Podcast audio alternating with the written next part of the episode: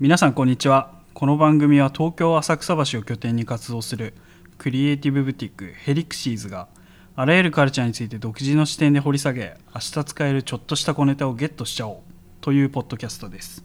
本日の進行役を務めますヘリクシーズでプロデューサーをしています矢吹です。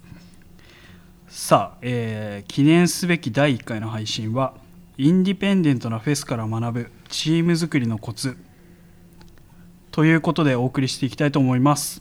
昨今ライブイベントなど中止だったり自粛になりつつある現在フェスについて語っていくことで別の醍醐味を見つけていきたいなと思っております。早速ですが本日のゲストをご紹介します、えー、岸壁音楽祭立ち上げメンバー株式会社バスキュール映像ディレクターの上田正樹くんです。上田くんよろしくお願いします。よろしくお願いします。上田です。はいじゃあ早速ですが上田くんのご紹介を申し上げますね、はい。えー1993年生まれ26歳株式会社バスキュールにて映像ディレクターに、えー2019年5月には高校時代からの友人とともに山形県高畠町の売割石庭公園にてがそこ止まっちゃダメじゃないですか。難しい ちょっともう一回いきますね、はい。えっ、と高校時代からの友人とともに山形県高畠町の売割石庭公園にて岸壁音楽祭を開催。フェス運営については全くの未経験ながら成功裏に終了。はい。ということでお呼びしておりますでえーっとそもそも、えーなぜこのテーマにしたかに関してなんですが、うんうんえっと割と岸壁音楽祭に関しては普段からこう親しくしてくれている友人たちが運営しててうん昨年度開催も実際にちょっとうんいやー、えーありがとうござい遊びにました。行かせていただいてますと矢吹さんめっちゃ踊ってたの見てました。本当にね 踊っちゃったそうですよね。ありがとうございます。はい、まあでちょっと運営だったりとかっていうのを結構近い距離で見させてもらっていて、ね。はい。まあ、まあそもそも個々の運営能力の高さみたいなところはめちゃくちゃあるなとうんうん。思ってて、いやいや。それに加えて連携力がすごい高いチームだなと思っていてそのチームチームのチーム作りだったりとか、うんうん。そういうところからちょっと学ばせてもらいたいところがいくつかあるなっていうのを、まあ、常々思ってましたと。はい。まあ、っていうところが1点あります。で、あと今まで見た中で結構最もインディペンデントなフェスだなっていう印象を受けていて、まあ、個人開催ならではの裏話も合わせてちょっと聞かせてもらいたいなと思ってます。加えてできればまあ今後のその岸壁音楽祭としての展望だったりとかをちょっと聞ければなというふうに思います。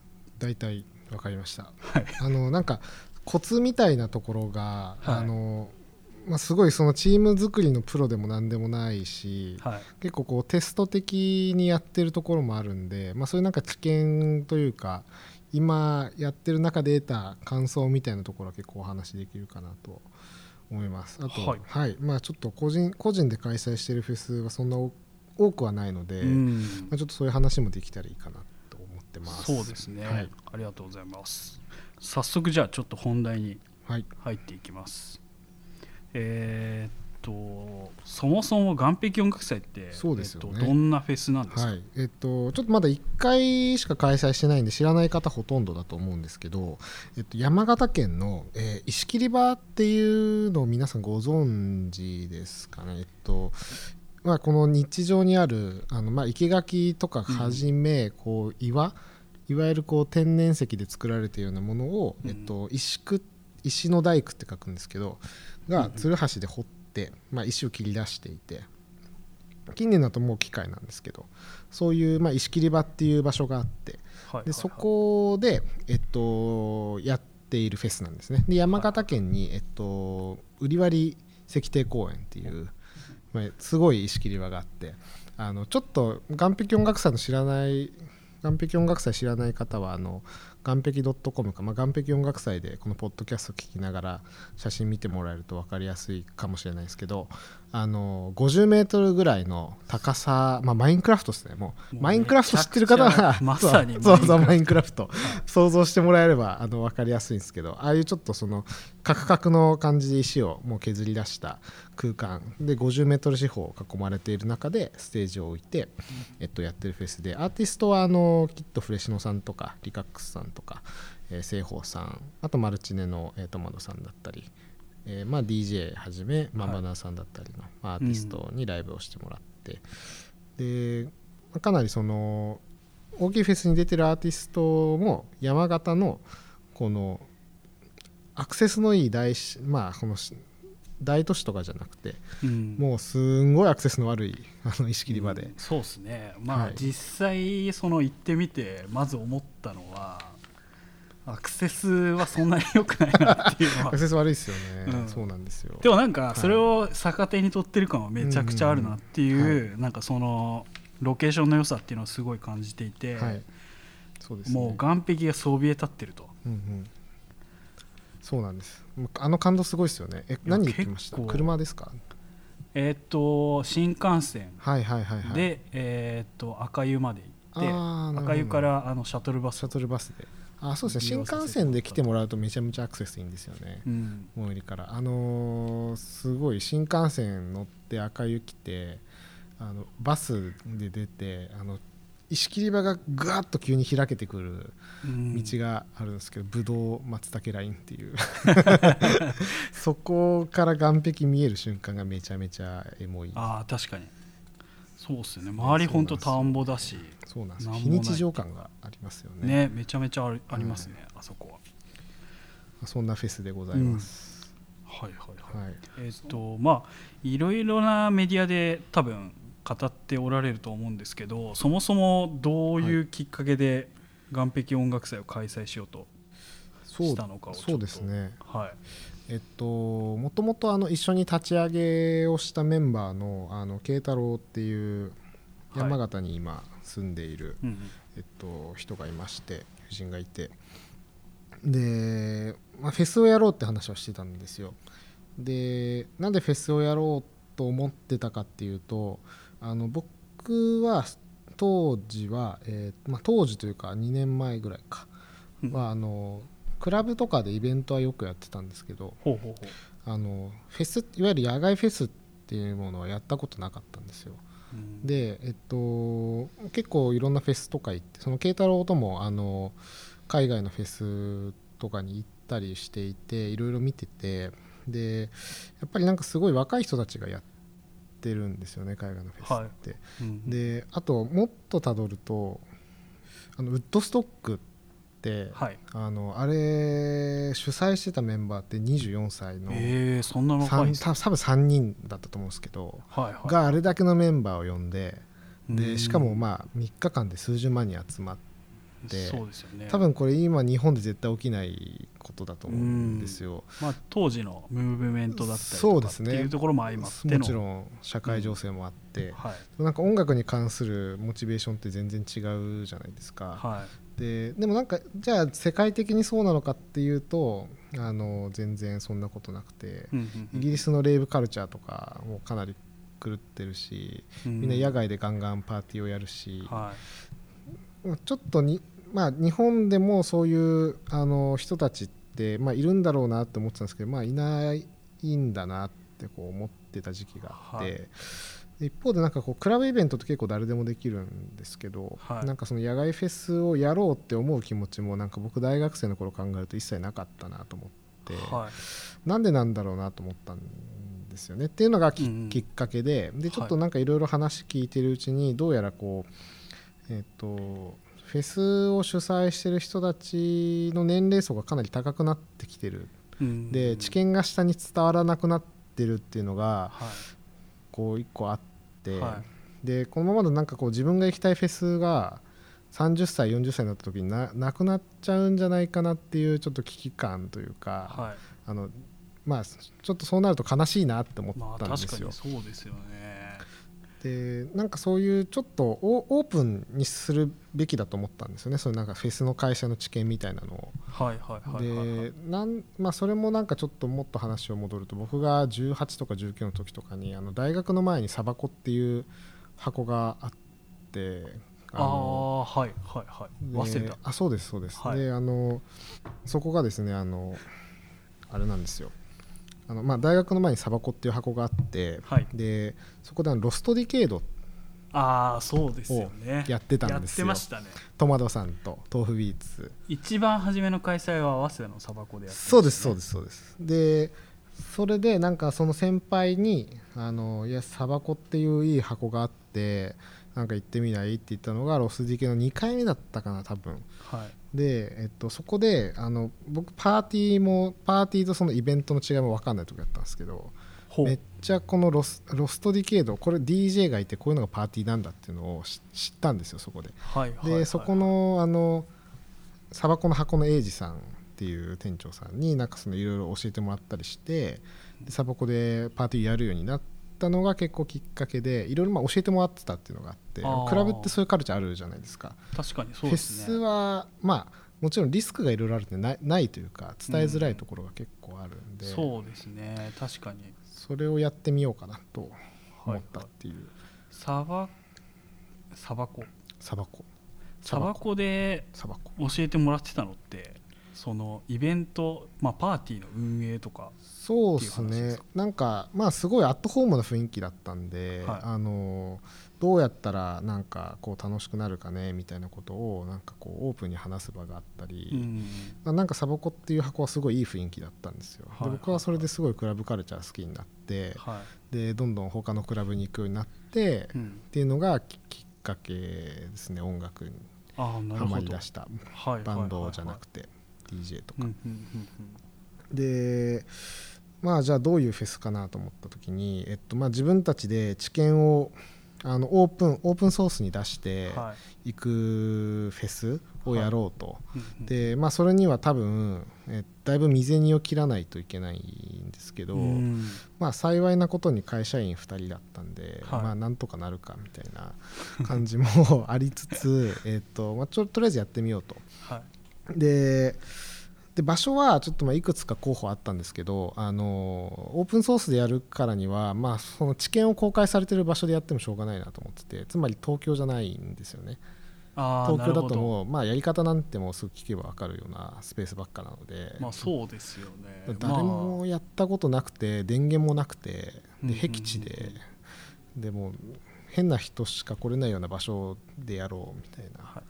で石切り場っていうのもすごく良くてあのやっぱり僕たちはリスクを取ってやるのでなんかこう、まあ、身を削ってやって知見を広めていくのでアーティストもうん。あのアーティスト生命をこうかけてうん。なんかこう新しい活動をやってる人うん。を呼ぼうと思ったんですよ、はい。多分アーティストのラインナップ見てもらえると結構そのあの自分のあの属性の外に出て活動してる人が多いなっていうのはなんか確かにそうですね。例えばまあさんはそうですね。いろんなジャンルにこう挑戦されてる印象はあるしそうですね。なんか、まあきっとフレッシュのうんうん、さんとかも、まあ、ラップの枠にちょっととらわれないようなところにまさに。で活動してるっていうはい。イメージはあるありますね。一応その DJ たちもあの、まあ、コツくんとかもそうですし、はい。あんまりその既存の幅にないようなはい、活動をしてるっていう人を集めようと思ってはい、じゃあどういう場所なんだろうって思った時に石切り場がいいなと思って。そこで意識はそうなんです。石切り場ってやばくて、はい。あの1日4000回そのまあつるはしみたいなはいはいホッキリっていうんですけど、つるはしを振ってで1個しか取れないんですよ石が。で命がけなんですよ。崩落するかもしれなくて。そうですよね。だいぶそのなんだろうな。石切り場を見た時にはい、こうなんだろうな。いかつさいかめ。すごいですよね。そうですね。あの持ってるパワーってなんかあのーなんか漠然とパワースポット感は感じるんですけど多分、あのあれ全部手彫りなんでその執念みたいなのがあのから情報量として体に入ってくるんですよね。岩岩にをこうつるはしでそうそうそう。削りつけたその痕跡みたいなものから情報量として、うん。こんなの人工で作ってるのすごいっていう情報量が入ってくるんで、はい。まあ、なんかそういう場所であのそういうマインドでそういうアーティストを集めたら面白くなるんじゃないかなっていうのが最初。はいでそこで、あの慶太郎からあのこういう場所あるよっていうのをうん。聞いて、で電話来てこれはやばいと。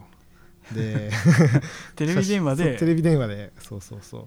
慶太郎君が当時その山形にいて山形のその石切り場からはい。えっとテレビ電話で上田君に電話をかけてそうです。やばいところあったと。そうですでも僕もちょっとバカになっちゃってやばいしか言えなくなっちゃって。でこれはやばいと。ここでやりたい。すごいみたいな。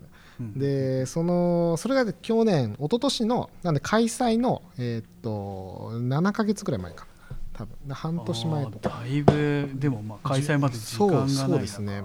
でもでも僕は結構パーティーの延長線上でいたんで。はいはいはい。でレイブまあレイブじゃないですか言ってみたら。あのーまあ結構簡単にできるかなと思ってたんですよ。はいはいはいなんでまあどうするみたいな。10 12月にやるみたいなこと言ってたんですけどうん。うん2ヶ月じゃちょっと無理だねみたいな。じゃあ3月かね みたいな。だいぶだいぶすぐやろうとしてたちょっと舐めてたところがあって、うんうんうん。でまあそれが現実的じゃないなって気づき始めて1ヶ月ぐらいすると、うん。でそれでまあ6 5月末開催になったんですよ。時期を決めたってことですね。うですそうですそうです。多分なんかその開催を決めた頃ってなんか思うんですけど、はい。なんかそのなんだろうな開催するにあたっての懸念みたいなところですらもなんかわからないっていう。わからないです。なんか何がわからないかがわからないってい そう。状況だったんじゃないかなって思うんですけど。はい、まあ何も分かんなかったです。そうですよね、うん。まあ、そもそも、まあ、上田君は東京にいて、でまあ現地に慶太郎君、うんまあ、山形にいるっていうことはあるんですけどなんかそこのなんだろうな東京山形間のうんうん。連携というか、うんうん。まあ、どういうふうにそうですね。具体的にこう開催はいはいはい。にこぎつけたのかまずは、えっちょっ気になる。とまあ、その東京山形っていうチームを形成するところから始めないといけなかったんですよ。そうですよね。で、はい。えっと本当僕と慶太郎2人しかいなくて、はい。でもちろん音楽業界でもないのでどうしようかなと思ってて。で地元の、まあ、そういう協力できる人もどうしようかなみたいな。で仲間作りをしていかないといけないんですよね。そうですね。で、うん。まあ、そういう時にちょっと大事だなと思ってたのがあのコンセプトをもう一行で伝えるというかはい。あのすぐ分かる資料を作る必要があるなと思ってなるほど。その僕と慶太郎の最初のバイブスを一発で伝えるにはちょっとグラフィックといい写真しかないなっていうのが最初の、まあ、最初にや考えたことで。で仲間集めをしていくにあたって、はい。なので最初にグラフィックを作ったんですよ。なるほど。コンセプトワークペライチでそうですね。表現できるような資料を作った。であとこの全体感が1枚で分かる写真。はい。と、あ。あとやりたいことが、まあ、簡単にもう本当にペライチでまとまってるような資料を作ってスマホで見せるみたいな。なるほど。クラブとかでで、はい酒飲んでめっちゃテンション上がってる時に見せるとみんなテンション上がる。岩たっけーってなるっていう。確かに。そうですね。岩めちゃくちゃ確かにな。写真で伝わってくるものめちゃくちゃあるなありますよね。確かに。あのフェスのティザーだったりとかいろいろ僕も見てたんですけどそこはめちゃくちゃ感じましたね。あ本当ですか。よかったです、なんかあの空間を見てもらえたらきっと来てくれるかなとは思ってたんで,、そうですね。そこでこういろいろあも僕と慶太郎は何もできないんで、はい。そのスキルを持っている人たちをいろいろ集めていく必要があって、うんうんうん。まあこそれにやっこ結構ポイントだと僕思ってるんですよね。そね。の何もできないなりにその一個資料を作ってそれをこういろんな人に見せてって相談するみたいなのって結構その広告業界あるある感じはしてて、まあ言うなれば、まあ、PPM っていうはい。そうですね。プリプロダクションミーティングっていう、はい。ちょっと甘噛みしたんですけど甘噛みしました。PPM PPM 資料はい。みたいな、まあそこに撮影だったりとか今後そのどういうものを撮るかみたいなことが書かれた指針みたいなん。まさにそんな感じです。ものが、まあ、一うん。一枚でこうまとまってるみたいなのがあるんですけど、まさにそういうものを作ってそうですね。いろんな人に見せてったと。うんうん。そんな感じです。うんうんなんか撮影とかでもこう僕あの僕はあのディレクターっていう仕事をさせていただいているので、まあ、そのカメラマンとかあのデザイナーとかあの CG の人とかうんうんうん。にいかにこう自分ごとにして乗ってもらうかみたいなところははい。結構こう気にしていてはい。でまあそういう時にその仕事の面白さをどう伝えるかみたいなことは結構重要だと思うんですけど、はい。まあ、そういう時になんか分かりやすい資料だったり、うん。あとまあ僕の中でコンセプトが落ちてるかどうかっていうことが結構大事でなるほど、まあ、自分ごと化して喋れるかどうかっていうそれをはい。最初にこう考えて、はい。まあ、喋って説明したみたいな感じですね。あなるほどですね、まあそこで仲間を作っていき、そうですね。そのももちろんなんかそのお金は皆さんにお支払いしてたんですけどはい。あの赤字前提のフェスだったので本当はお金ないんですよ。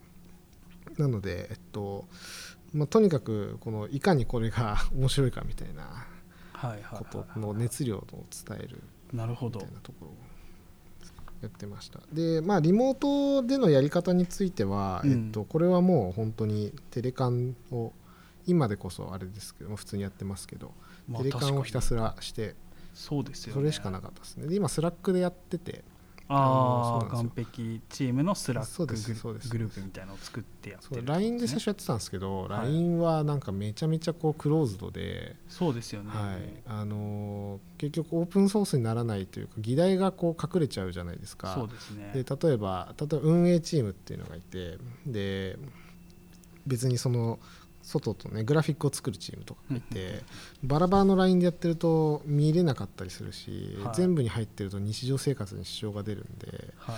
その不透明なんですよね結局 LINE とか Facebook メッセンジャーっていうすね。あとは結構フロー的にもうどんどんどんどん流れていっちゃうっていうようなところはありますよ。なんでこう誰でもアクセスできて誰でも見れるようにするために Slack でやろうっていう感じでやってます、一つまあその Slack っていうツールを持って、えー仲間といろいろ議論を深めていく場をそこで作ったと、そうですね。はい。はい、全然本当に見てるだけの人とかいますけどうん。メディアの人とかちょっと入って見てるだけとか全然勝手にあの本当にアーティストのギャランティーとかあのうんうん。言えないところはいえあの書いてないんですけどは誰でも見れるような情報ツールとして Slack をオープンに置いてて。いなるほどですね。なんで入ってるだけでフェスの内情が分かるみたいな感じですね、はい、はい、そういう感じにしてます。なるほど。まあ自分の内々でそういう仲間を作っていきつつ、まあ、 Slack を使ってうまくタスク管理とかをしていると思うんですけど、はい。まあ、実際なんか、まあ、現地でやらなきゃいけないタスクって結構多いなと思っていて、はい。まあ、そのあたりのタスクの分散とかってどんな感じでやってました？あーそうです。あでも結構シンプルで、はいえっと山形の方にそれは全部任せてて、山形チーム。山形チームですね、はいはいはい。山形チームはトータルで何人いたんだろう。でもコアメンバーが大体5人から10人ぐらいいはい。て、でえっと学生が大体半分ぐらいなんですよ。完璧音楽祭のメンバーは。あどういう学生ですか？えっと芸工大っていう大学があって、はいはいはい。あ東北東の美大なんですけど。北東北芸術工科大学。そうですね。はいそうですはい。そうです、芸工大の学生がほとんどかな。でそのさっき言ったその最初の話でオープンソースにして知見を伝えていくっていうことなんですけどなんかあのやっぱり僕ら世代があのフェスの知見を得てもしょうがないというか、はい。20代後半の世代が得てもしょうがないというか、高校生が知ってるのが一番ベストだなと思っていてそのフェスの開催の仕方とか結構できるんですよね。あ。はあの赤字にならない方法もあると思うんでもちろんアーティストさえ選べば。あはい。はい。はい。でなんで高校生に伝えたいんですけど高校生はちょっとあんまりそのうまく動いてもらえないというかスケジュール的に、まあそうですよね。まあ無茶させられないじゃないですか。学校もあるしまあですそうです。受験がある子は受験がある。そうですそうです。なんかまあなんでやっぱ大学1年生とかかな2年生とかかなと思ってて、うん。でそれであの山形にいたその友人たちのつてでいろいろこう DJ とかやってる大学生とか集めてもらってであの土日に行ける範囲はあの慶太郎がやるし挨拶とか。はい。あの警察消防警察とかはあの学生が行ったりするしみたいな感じで分担してましたね。でうんうんうんなるほど。一方そのグラフィックとかコンセプトワークの方は東京でやっ東京チーム。てみたいな。東京チームがまた結構クリエイティブな面々が集まってて編集とかデザインとか映像。あそうですね。だったりとか。最初は僕しかいなくてはいはいはい。でだんだんなんかこう漏れてきて2年目になってめちゃめちゃふ増えました。ねでもやっぱ来てくれてたお客さんがあのすごいいやっぱ山形のあんなねあんなもう とこまで来るような人なんで面白い人多くて。うん。でその人たちに声かけてみたりしますね。まあ確かに面白そうなところだったらどこでも行っちゃうよみたいなフットワーク軽めな人たちが集まってた印象はありますね。僕個人的にはそれで遠くでやってたっていうところがあって、はい。あのあそこまで来るっていうことでちょっと一個線引きされてる。んですよ。でそこまでしてくる人って多分自分でパーティーやるような熱量を持ってる人なんで、そういう人たちにこう体感してもらえるといいなみたいはいはいはい感じでした。まあ実際やっぱりちょっと僕もめちゃくちゃ面白そうな場所だったりとか、まあ、上田君ぐらいの年代の人たちまあ普段の友人たちが運営してるフェスみたいな感じで、まあ、行ってはみたものの、な、はい、結構やっぱり思ったのが本当に何もない場所そうですね。なんですよね。コンビニとかもないし。ないですね。だからなんかちょっとこうなんか足りないものあるんだみたいな感じになったら、はいはい。めちゃくちゃ車で行かなきゃいけないよそうな場所にあると、はい。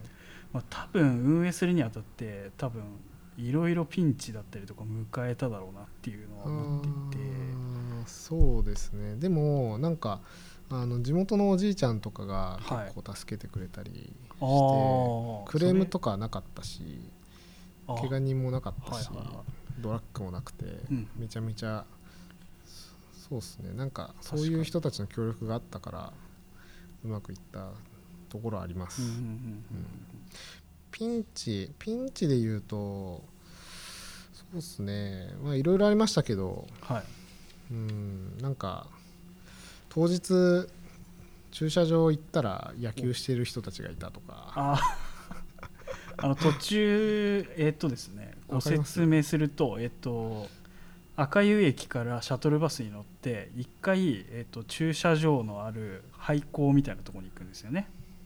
そこでえっと駐車場を利用した人たちをピックアップして会場に向かうっていうそこであの地元のあの少年団みたいな人たちが めっちゃ試合してて少年野球あれ？みたいな。あれ？なんでなんでやってんすか？みたいな、まあ、土曜日いやいやいやいつもやってるから。みたいなああでもみたいな感じになって。いや穏便に穏便に解決したんですけど、まあ、そういうことがあったり。向こうは練習試合とかやってた。そうです練習試合やっててしっかり試合してて まあ、向こうは向こうでこうなんか敵チームとか呼んでやってたと、そね。それもやっぱりなんか地元の人がいろいろ挨拶回ってくれてたんでなんかこううまく「ああなんとかさんとこのね」みたいな芋に芋にやってたんですよ。実は岸壁音楽祭の会場で地元のおじいちゃんたちが。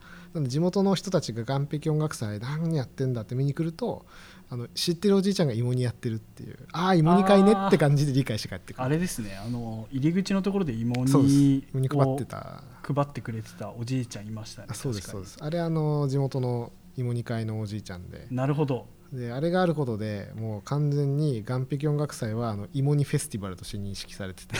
地地元の方にはっていうことですね。そうですそうです。なんかそのフェスって言っても認識できなくて、うんうんうん。あの地元のケーブルテレビに取材された時もフェスティバルとはっていう説明から入ってるぐらい、はい。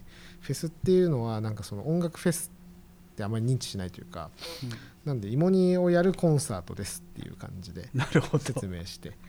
で芋煮っていう概念は結構便利に働いてそうますよですね。芋煮はもうバーベキューみたいなもんなんで、うん。山形で、ちなみにあの入り口にいたおじいちゃんって、はい、芋煮マスター的なあ芋煮マスターですね。まあ山形県民大体芋煮マスターだなって僕は最近思ってます、まあ確かにそうですね。なんか芋煮、芋煮コミュニティみたいなのがすごいですよ。あるんだなというすごいです。もうヤンキー芋煮しますからね。河原で。芋煮やろうっつって。そうですね、うん、どうするっつって。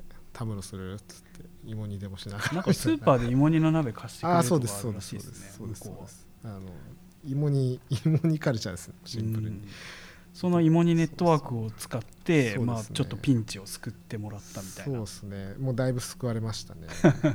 あと、まあ、あの音響とかあの、はいメインステージはお願いしてたんですけど、はい。サブステージはあの半分自分たちでやってて洞窟の方は。はい。あの音響ケーブルが1はい。本足りなかったりして、ああなるほど。そしたら目の前のお店のおじいちゃんがあのすんごいハイエンドスピーカーのケーブル抜いてきてジすごっ。ャズとかかけてるようなやつ。ああおじいちゃんがおじいちゃんがそう。でそのケーブル貸してくれたりとか、はははは。そうですそうですそんな感じ。いろいろありましたね。でもなんか地元の人とあ確かに。はい、やってます。まあ多分幾多のピンチはあったんですけど目撃したのはでなんか見たんですか？目撃したのはドリンク売り場に行ってでまあお酒も結構なんかあえー、といろいろ、えー、と当日飲食店が出てて、はい。そこでお酒買えたりとか、はいはい。コーヒー飲めたりとかしたんですけどーはい。単純にめちゃくちゃ暑かったんで当日あの普通に水飲みたいなと。思って、いややっぱそうっすよね。あの買いに行ったらありませんって言われて、いや今水はないですよ。酒しかないって言われて。酒だけ飲んでくださいもう。水なんて飲まないですよもそう。そう。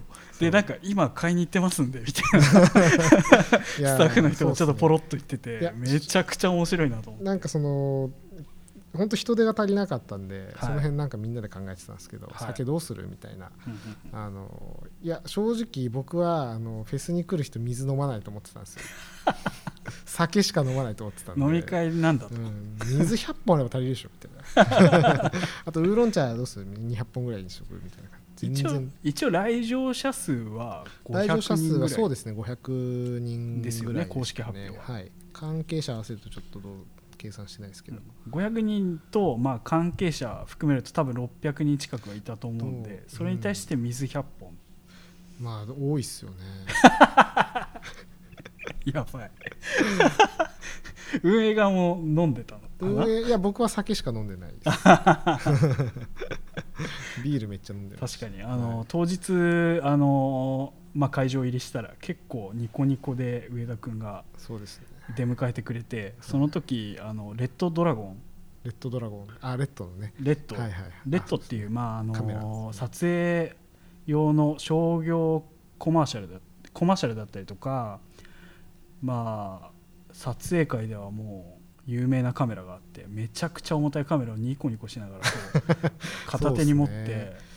今から思うと多分酔っ払ってたんでしょうね、うん、そう。な僕はそうなんですよ。当日はあの撮影しててずっと、はい。運営はあの慶太郎とかうんあのそれこそあのライジングサンで制作やってる人にあの全体の統括に入ってもらってたりしたんでね。でもさすがにあのまあその知見がないのであうん。のどうしようってなって、うん。その消防とか挨拶とか、はい。まあ、じゃあ実際雨降ったらどういう動きするとか救護のこととか、あのプロに入ってもらおうと思って。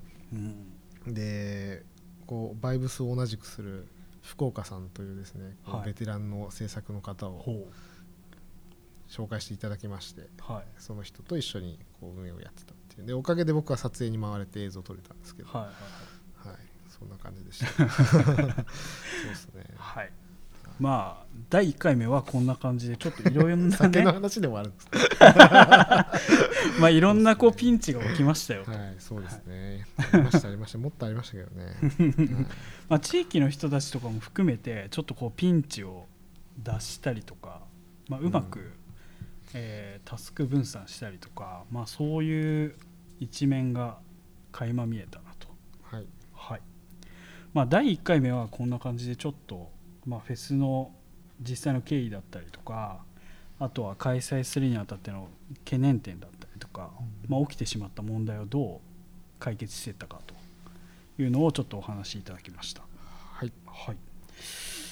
えーまあちょっと前編後編でお送りしたいなと思っていて、まあ、後編に関してはもうちょっとそのチーム作りのコツだったりとか、まあ、チームの作り方の哲学的なところを語っていただきたいフィロソフィーを。フィロソフィーを。上田君のフィロソフィーを語っていただきたいなはい上田フィロソフィーを。まああと今後どうどういうチーム作っていきたいかとか、はい。ちょっとそういうところをはいちょっとフォーカスして聞いていければと思います。はい。